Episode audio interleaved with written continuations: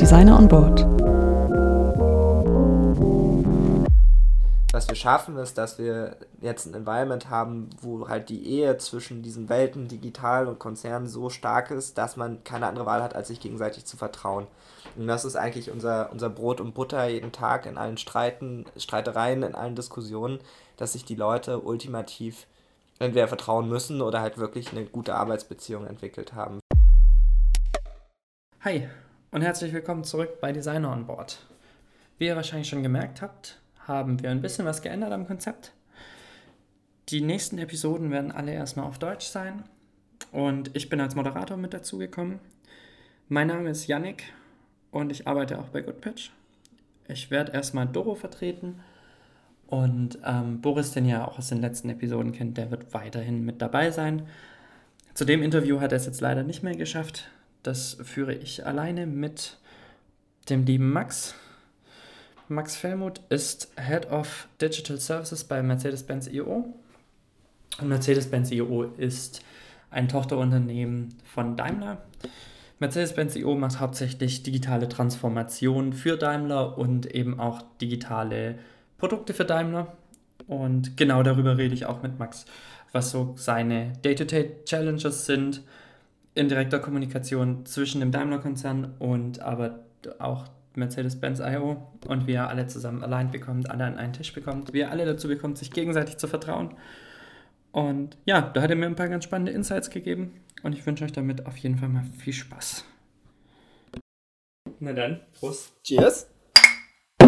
Ich kann ja kurz erklären, was wir bei Mercedes-Benz IO generell machen. So. Also wir sind halt ähm, traditionell auch gestartet als äh, eine Company, die wurde eigentlich von einer externen Firma gegründet. Also Mercedes hat erkannt, wir wollen das nicht nur mit Agenturen machen, sondern wir brauchen irgendwie eine engere Beziehung.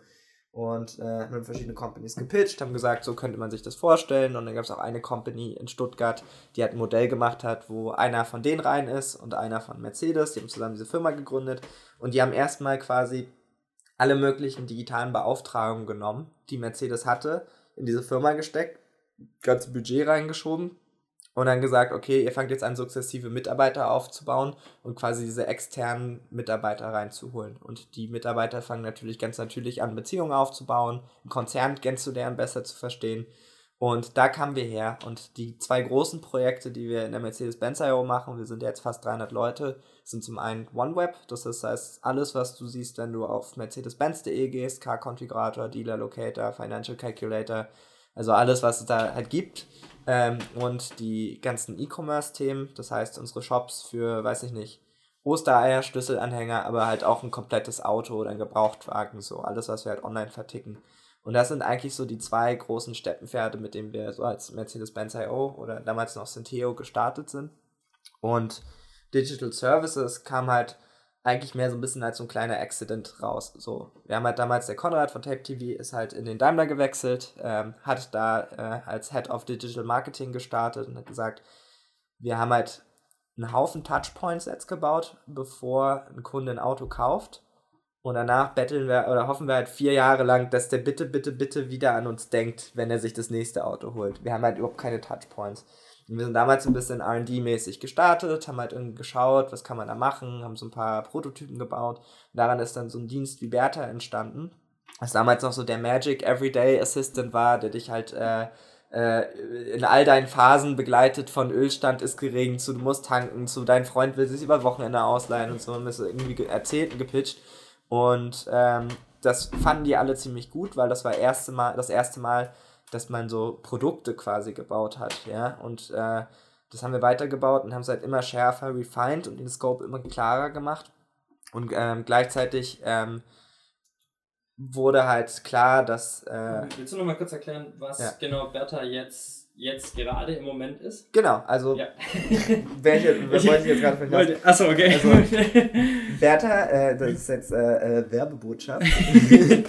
Bertha ist äh, dein persönlicher Assistent, um nie wieder von der bösen, bösen Tankstellenindustrie abgezockt zu werden. ja? Äh, das heißt, du holst die App, siehst alle Tankstellen in der Umgebung, siehst, was die jetzt aktuell kosten, Ähm, und wenn du äh, im richtigen, zur richtigen Zeit am richtigen Ort bist, äh, kannst du auch direkt mit deinem Handy dann an der Tankstelle bezahlen. Achso, halt also muss ich gar nicht mehr reinlaufen, äh, sondern mhm. das Ding ist, es hat irgendein Carsharing-Service, hat das jetzt, glaube ich, auch, dass du an der Zapfsäule direkt bezahlen kannst, aber das weiß ich, weiß ich nicht, welcher das war.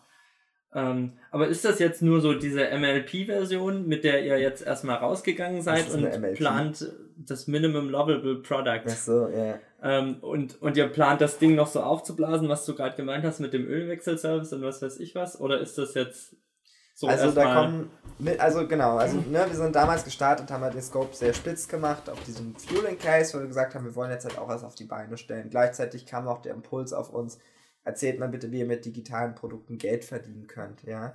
Deshalb da ein bisschen das Ziel natürlich, dass man so über verschiedene Wege auch natürlich Revenue machen kann, wenn man Geld irgendwie durch so ein Produkt durchschleust. Und ähm, wir haben halt nicht nur dieses Produkt gebaut, sondern wir haben halt auch dieses Team-Setup gestaltet. Wie arbeitet ein Konzern wie Daimler mit jetzt Leuten, die wir halt irgendwo aus dem Startup anrekrutiert haben, zusammen? Wie kontextualisiert man das? Wie schwingt man alle auf eine Vision ein?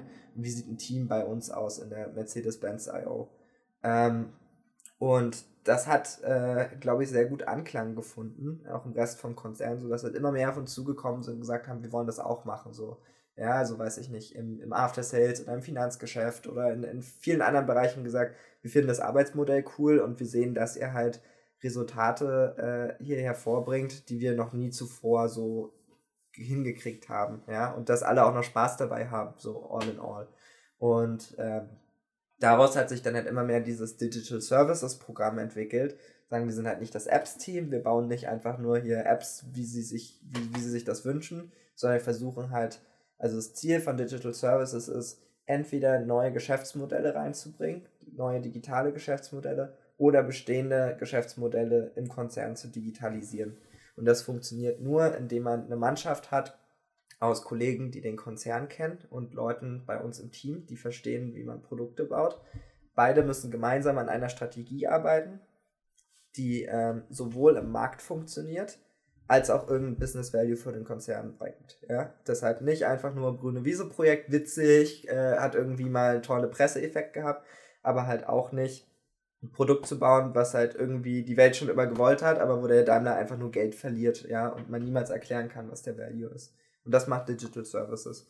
Und ich sorge eigentlich nur dafür, dass äh, diese Geschichte halt irgendwie halbwegs verstanden wird und äh, immer wenn es irgendwo kracht, dass wir daraus lernen und äh, das halt nochmal refine so. Ja.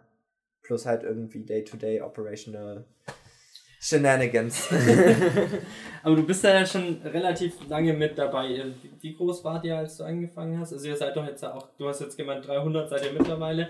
Also das war ja am Anfang nochmal noch mal deutlich, also, deutlich kleiner. Und was, du, du warst ja von Anfang an dabei. Was waren so die, diese größten Challenges, das so hinzubekommen, dass halt alle im, dass du die Konzernseite und halt diese, diese Leute, die aus den Startups kamen, die, die halt vermutlich erstmal sagen, oh krass, da kommt jetzt so viel so viel Abstimmung noch mit rein, wir können nicht einfach drauf losbauen. Wie hast du diese beiden Welten irgendwie so, so kombiniert vereint bekommen und was waren da so die größten Challenges, was in, mhm. in diesem, auf diesem Weg dahin? Also wir waren in Berlin damals zu dritt ähm, und sind jetzt, glaube ich, irgendwas, also wir gehen jetzt dieses Jahr noch auf die 100 zu, wir sind jetzt bei 60, 65, 70 oder so. Genau, du, aber und vorhin hast du irgendwie 300. Als, als ganze okay, Company ja. waren wir damals irgendwas um die 80 und ja. jetzt sind wir auch in drei Standorten, ja. Berlin, Lissabon, Stuttgart und äh, sind jetzt bei 250 oder so, müsste ich jetzt aber auch nachzählen und gehen jetzt halt auf die 300 zu. Also genau. die Company hat sich extremst verändert ähm, in der Zeit. Ähm, wir haben sehr stark äh, an Wachstum zugenommen und für Digital Services, ich glaube, die, die, die, die größte Hürde war so die, die eigene Aversion abzulegen und das als Herausforderung zu sehen von beiden Seiten. Ja, also ich weiß noch, wo ich war am Anfang noch als Freelancer dabei und dann so, äh, jetzt wollen die einen inhaltlichen Leistungsnachweis von mir und äh, ich, ich habe bis heute Sorge, dass wir manche manche äh, Freelancer so an die Weißglut treiben mit unserer Bürokratie und ja. überlegen wir immer, wie kann man das irgendwie streamline und entspannt für die machen, dass sie auch Bock haben, mit uns zu arbeiten so. Es sind so kleine Sachen, ne? du musst deine Rechnung per Post einschicken oder so. und dann sagt man aber so neben Satz, by the way, check dir mal äh, E-Postbrief oder sowas, dann geht's halt auch so. Ja. Ähm, aber man muss sich halt erstmal irgendwie offen zeigen für diese Welt ähm, gerade für die ganze Prozesslandschaft und Prozesskultur, das ist ja so, ich finde, Compliance ist zum Beispiel immer so ein Schlagwort, was halt viele so als das, das den, den, den Grund allen Übels ausmachen, ja.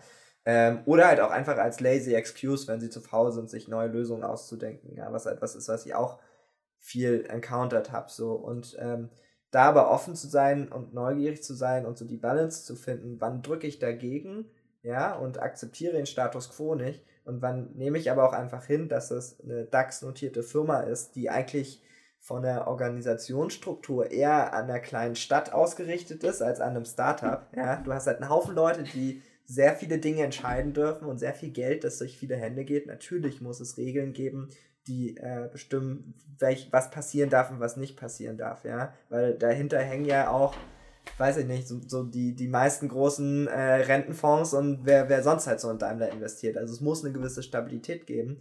Und ähm, ich glaube, die größte Schwierigkeit war aber, das zu akzeptieren, anzuerkennen, aber dann gleichzeitig auch in konstruktiven Lösungen zu arbeiten und sich zu überlegen, wie kann man in so einem Environment mit solchen Bedingungen, wenn man die einfach mal als gegeben, gegeben nimmt, trotzdem gute Kundenexperiences erschaffen. Ja? Wie kann man sich das vielleicht auch zum Asset machen? Also wir haben zum Beispiel die die äh, Amelia, die äh, Product Managerin von Bertha, äh, pusht halt sehr stark für das Thema Privacy by Design.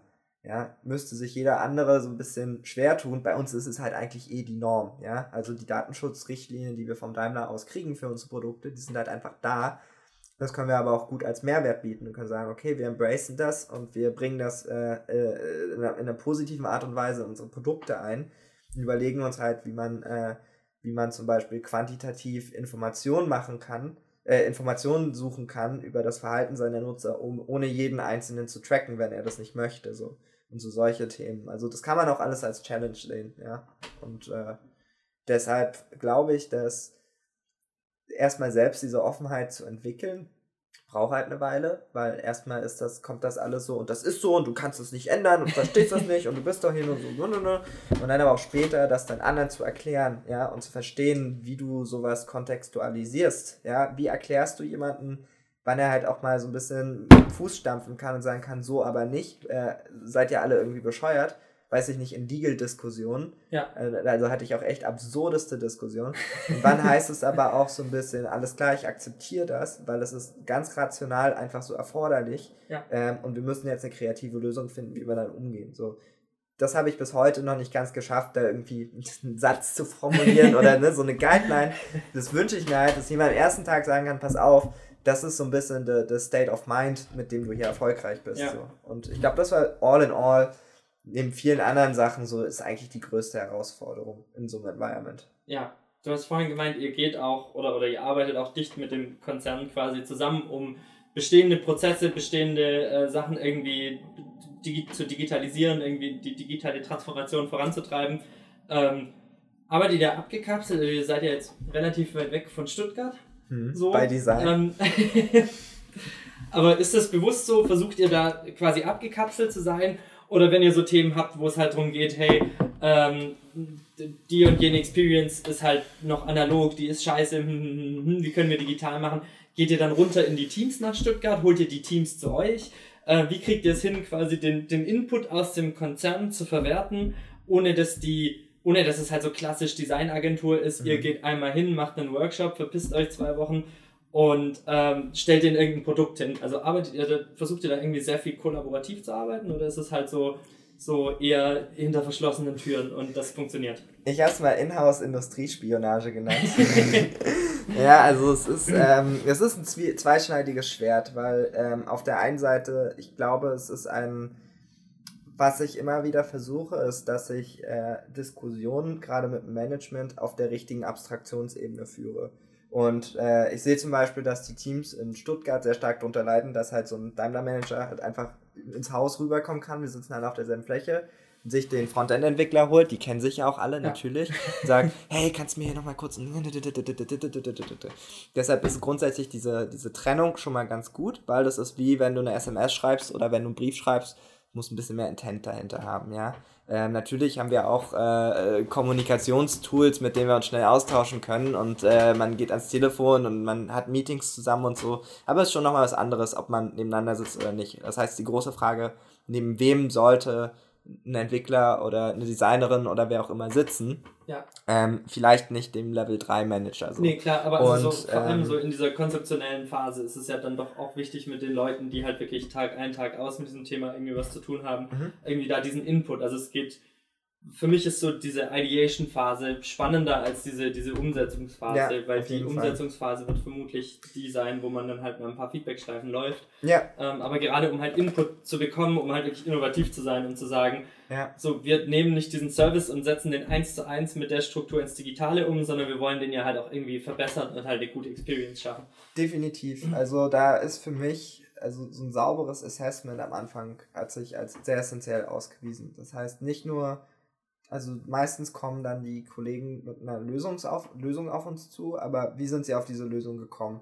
Meistens hat es verschiedene Faktoren. Das ist vielleicht tatsächlich ein kreativer Impuls. Es kann aber auch Druck von, vom Management sein. Äh, es kann aber auch irgendwie was sein, was man sich von woanders irgendwie abgeguckt hat oder sonst was. Das heißt, so ein bisschen das zu verstehen. Aber relativ schnell shiften wir dann das Gespräch auch immer, was wollten ihr eigentlich gerade erreichen? Mhm. Was, wofür ist eure Abteilung da? Was muss eure Unit lösen? Und da ist halt die traditionelle Denke immer so ein bisschen, okay, ne, ich sitze jetzt beim Daimler, das ist mein Problem, ich muss damit umgehen. Und ich setze die Agentur halt vor veränderte Tatsachen. Die Agentur pusht immer dagegen, so erzähl mal, da aber auch wieder Vertrauen. So, wir werden halt unsere Geschäftsgeheimnisse oder ne, Stärken und Schwächen niemals einem externen Partner so direkt auf dem Silbertablett passieren. Ja. Das, also das machen die Leute einfach von sich aus nicht. Ja. Äh, vielleicht manchmal. Ähm, aber wir kennen halt die Hierarchie, wir kennen die Personen, die da mitspielen, ich kenne äh, die Persönlichkeiten auf den höheren Ebenen, weiß auch, wie die ticken und kann das einschätzen, ja. Und ähm, da hilft es, wenn man von Anfang an gemeinsame ähm, Erfolgskriterien zum Beispiel für das ganze Unterfangen beschreibt ja, und definiert und sagt, folgende Dinge können wir liefern. Ähm, und deshalb mache ich mit dem mit den Teams, die dann tatsächlich irgendwie auf der Sachbearbeiterebene mit reinkommen, gerne sowas wie Design Sprints. Ja. Ähm, was vor allem hilft, um alle erstmal auf eine Idee einzupeilen, weil man redet auch viel aneinander vorbei ähm, und nach so einem Design Sprint haben halt alle irgendwie dasselbe Konzept im Kopf. Ja. Und das, das gepaart mit Erfolgskriterien hilft dann, um zum Management zu gehen und zum Beispiel aus einer höher geordneten Strategie abzuleiten, was ist denn so eine Contribution darauf, ja. Und dann kann man so ein Produkt sauber platzieren und du kannst halt auf der richtigen Abstraktionsebene einem Level 1 sagen, hey, ich bringe dir ein neues Geschäft rein, einem Level 2 sagen, hey, ich bringe dir irgendwie einen Dienst rein, mit dem du äh, irgendwie Buchungen machen kannst und das machen kannst, und runter zu den, zu den, zu den, zu deinen eigentlichen Team halt sagen, hey, pass auf, wir bauen jetzt diese App und das und das und das und das. Aber alle wollen eigentlich immer in allem mitreden, mhm. alles mitmachen und das ein bisschen zu verstehen, wer hat eigentlich wo den meisten Need und den größten ja. Druck und dann sauber Erfolgskriterien abzuleiten und auch nicht mehr zu versprechen, ist eigentlich so der Way to go, um sich so zu allein. Ja. Und ähm, was natürlich auch wichtig ist in so einem Setup, eine klare Rollenverteilung, ähm, dass äh, vor allem auch verstehen, verstanden wird, was, was leistet wer im Team in so einem Cross-Berlin-Stuttgart-Produkt, ja. Äh, wie können die sich gegenseitig ergänzen, ja, und zum Beispiel auch so die einen kennen halt sehr gut das, das Business äh, vom Konzern und der andere weiß gut, wie man halt auf dem Markt Business Development macht. Wie können die Hand in Hand gehen und so. Das sind halt Sachen, die wir von Anfang an klären. Da reden wir noch gar nicht viel über das Produkt an sich. Ähm, was dann auch immer so ein bisschen zu Spannung führt, weil natürlich ne, willst halt eigentlich ein willst halt eigentlich ein Lastenheft schreiben und schon mal einen Click-Dummy haben, den man halt irgendwie an Hierarchie hochschicken kann und, und lauter solche Themen. Ähm, und das ist dann so, das ist aber so der Way to go, halt wirklich dafür zu sorgen, dass alle wissen, was machen wir hier und warum. Ja. Und ähm, was ich immer gerne mache, dass ich die Ziele halt so setze, dass die eigentlich für die Daimler-Kollegen alleine zu ambitioniert sind. So, ja? Also gerade so digitale Revenue-Ziele oder sowas.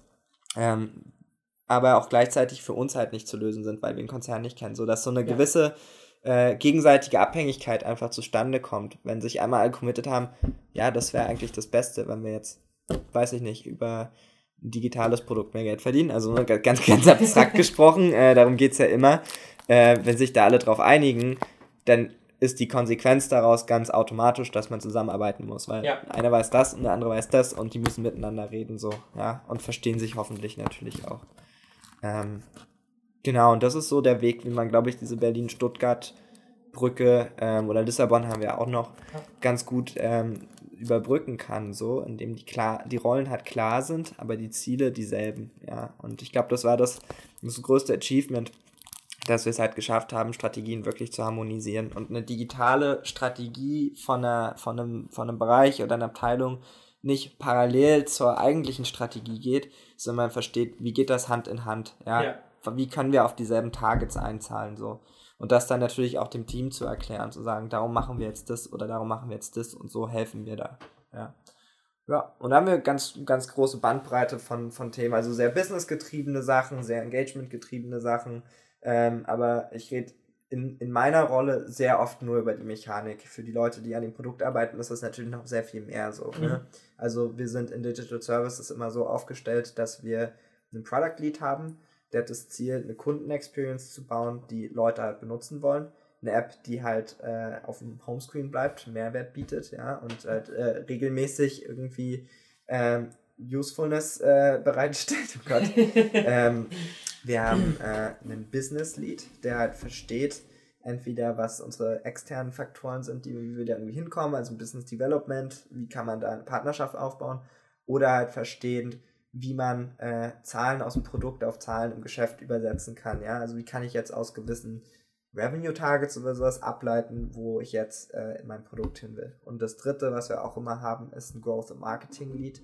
Ähm, da hängt auch meistens ein Team darunter, zum einen im User Relations Bereich und zum anderen im Growth Bereich. Das heißt, wen spreche ich überhaupt wie an? Wie kann ich Kunden effektiv äh, akquirieren erstmal, natürlich im nächsten Schritt auch halten und wie kann ich aber auch vor allem verstehen, wie die Kunden dieses Produkt benutzen, was für Feedback wir kriegen und so, um auch wieder unseren Teams so ein bisschen am, äh, äh Ammunition zu geben äh, und qualitativ und quantitativ quasi äh, also ein bisschen unsere strategische Richtung zu steuern und zu beeinflussen.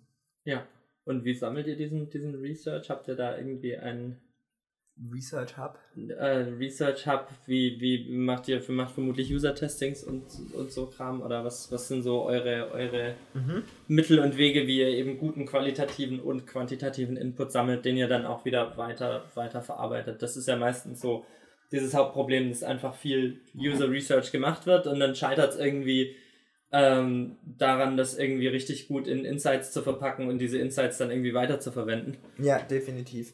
Ähm, also ich finde, bei, bei Bertha sind wir zum Beispiel, haben wir ein, ein sehr, sehr gutes Setup, ähm, wo wir äh, erstens mal den Dienst so gebaut haben, dass wir Leute sehr stark encouragen, uns Feedback zu geben. Das heißt, sehr prominent in der, in der App platziert, ähm, auch im, im App Store und sowas, auf unserer Webseite. Du wirst eigentlich überall gebeten, dich bei uns zu melden, wenn du Themen hast. So. Und ähm, ist immer die Frage, wie skalierbar ist sowas und wie weit kannst du das führen. Und wir machen jetzt auch, wir haben jetzt gerade ein Support Center eingeführt und so und so Sachen, wo du das halt so ein bisschen abdecken kannst.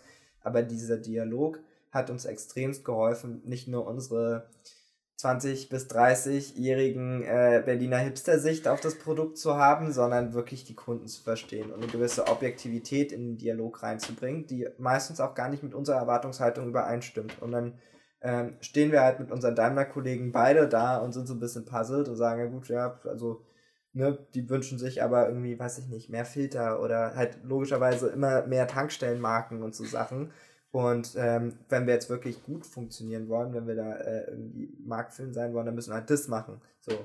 Und ähm, ich glaube, was immer so ein bisschen, was so symptomatisch ist, ist, dass ich sehe, dass äh, unser Team natürlich äh, eh schon mit der Umsetzung sehr stark beschäftigt ist und sehr stark eingebunden ist.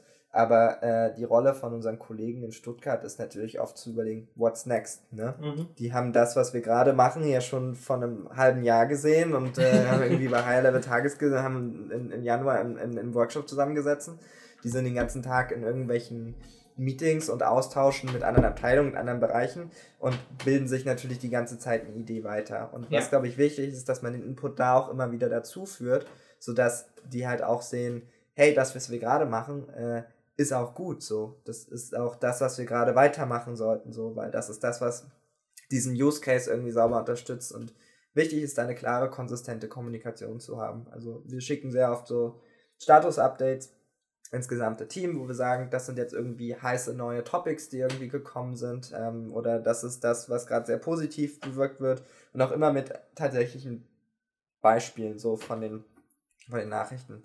Also ein, ein Thema, was wir zum Beispiel jetzt lately hatten, ist, wir haben äh, die Vorgabe, dass wir äh, eine Form von, von Jailbreak Detection in unseren Anwendungen einbauen müssen. Ähm, also grundsätzlich kann alle unsere Anwendungen sind vom Security Standard her gebaut wie eine Banking App und mhm. da ist es unseren Data Security und Legal Leuten erstmal egal, ob das jetzt eine Mini-Popel-App ist oder ob das die App ist, mit der du ein Fahrzeug bedienen kannst. Die sagen halt, ne, wir müssen halt einfach ausgehen, dass wir wollen halt den Attack, die, die Attack-Surface reduzieren. Das heißt, jede App äh, wird halt äh, sehr stark gescreent. Wir haben super krasse Security-Checks und ähm, es gibt halt auch so Vorgaben wie Jailbreak Detection einbauen. Und sehr kontroverses Thema natürlich, weil so richtig Jailbreak Detection bauen kann man eh nicht. Es wird immer einen Weg geben, um das zu umgehen.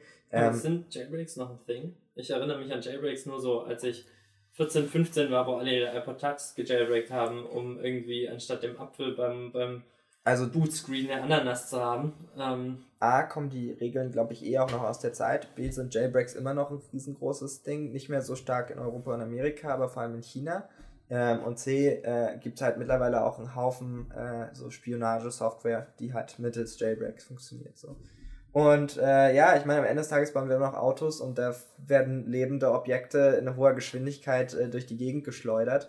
Ähm, und deshalb das ist, ein, ist ein, sehr schönes Bild, um Autos mal äh, ein ja, bisschen kontrovers mit, mit zu beschreiben. Dieser, mit, mit, mit, dieser, mit diesem Mindset gehen halt äh, die Teams dann natürlich auch ran und sagen, ne, das ist halt unser Anspruch an, ist eine der großen äh, Werte von Mercedes ist Sicherheit und das geht natürlich auch bei Informationssicherheit weiter. Anyway, und äh, long story short, äh, was das Problem dabei war, war, dass äh, wir halt sehr viele False Positives hatten, gerade auf Android und äh, unsere Data Security Kollegen bei Daimler aber gesagt haben, ihr macht diese, ihr macht diese Jailbreak Protection.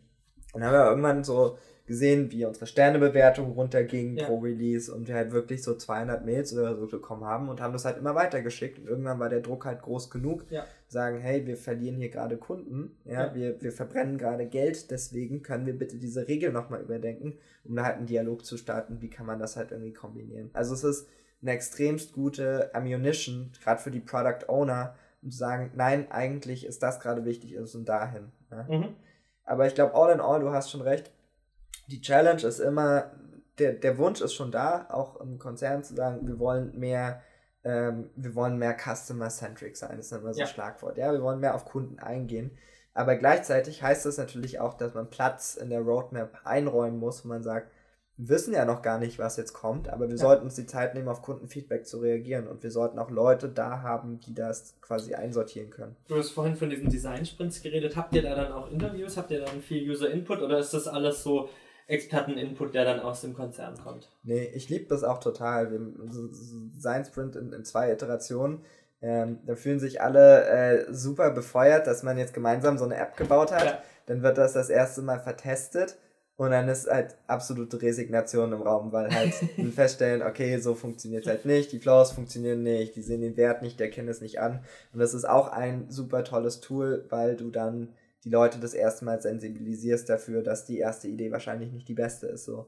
Und das ist halt auch was, was viele so halt einfach nicht vorher gemacht haben. Ja, wir haben, wenn du ein Auto baust, hast du super viele Produktions- und Präproduktionsphasen, wo halt ja. alles bis ins letzte Detail geschärft wird, so. Und du gehst nicht iterativ vor. Du sagst nicht, baue jetzt mal ein Auto und wenn es gegen Baum fährt, dann bringe ich halt nächste Woche ein neues raus, was da so ein bisschen besser ist, so, ja. Dieses mhm. Mindset existiert. Aber gehst halt du in diesem, also so, naja, iterativ werden halt 20 verschiedene Tonmodelle gebastelt oder so. Also es wird ist auf irgendeiner Ebene, auf einer sehr, sehr kleinen wahrscheinlich. Aber halt nicht ja in Production, halt nicht live. Du würdest ja, ja niemanden Menschen reinsetzen. Also natürlich wird iterativ designt und gestaltet, ja. aber also das machen wir auch, aber dieses, wir releasen das jetzt einfach so ja. und das ist unser educated guess, ja, und wir haben eine Hypothese, warum wir glauben, das funktioniert. Ja. Und entweder die wird widerlegt oder wir haben halt, haben sie halt bestätigt so. Das ist halt was, was es halt in keinem anderen Bereich im Konzern so gibt. Ja. Und was man auch lernen muss, so dieses, keine Ahnung, wir werden mal schauen, wie es geht. Ja, also, ähm, ja. äh, was, was kann, soll ich dazu sagen? Wir haben über, wir haben über äh, Onboarding geredet, ne? Oder generell, wie kann man so eine, so, so eine Kultur starten in einem neuen Team. Also wie gesagt, Designsprints, ich bin sehr überzeugt, nicht um eine Lösung zu finden, ja. aber um alle zu allein. Ja, das, äh, das ist auch so meine Erfahrung, die ich, die ich äh, bis jetzt in den letzten äh, Monaten bei Goodpatch machen wir das ja auch, auch des Öfteren so Designer-Ton-Formate, wo wir ist im Endeffekt quasi nochmal so eine eigene Auslegung dieser, dieser Design-Sprints. Ähm, und die sind dann teilweise auch kürzer, einfach weil es halt oft schwierig ist, auch die komplette Woche frei zu bekommen. Da versuchen wir dann halt trotzdem diesen kompletten äh, die Designprozess abzufespern. Und das, das ist doch immer beeindruckend, äh, wie produktiv diese Wochen sind und ähm, wie viel, auch wenn dieser Prototyp, den man da baut, irgendwie komplett am User-Testing scheitert, wie viel positives Feedback kommt und wie wie die Leute dann auch eben so ein, so ein nochmal ganz anderes Ownership für, für ihre Ideen entwickeln und halt in, in ihren Konzernen dann nochmal viel mehr dafür brennen und viel mehr dafür kämpfen. Das finde ich doch auch immer sehr, sehr beeindruckend, wie das, wie das auch die mhm. Leute aus, aus dem Fachbereich oder sonst was irgendwie aus diesen, die, die eigentlich so dieses klassische Wasserfall runterarbeiten kennen, wie die das dann so nochmal bewegt und wie die dann, dann so halt aus ihren normalen Rollen da ausbrechen und halt so für eine Idee brennen und das, das durchpushen wollen. Ja, Max, ähm, cool. Danke, dass du dir die Zeit genommen hast.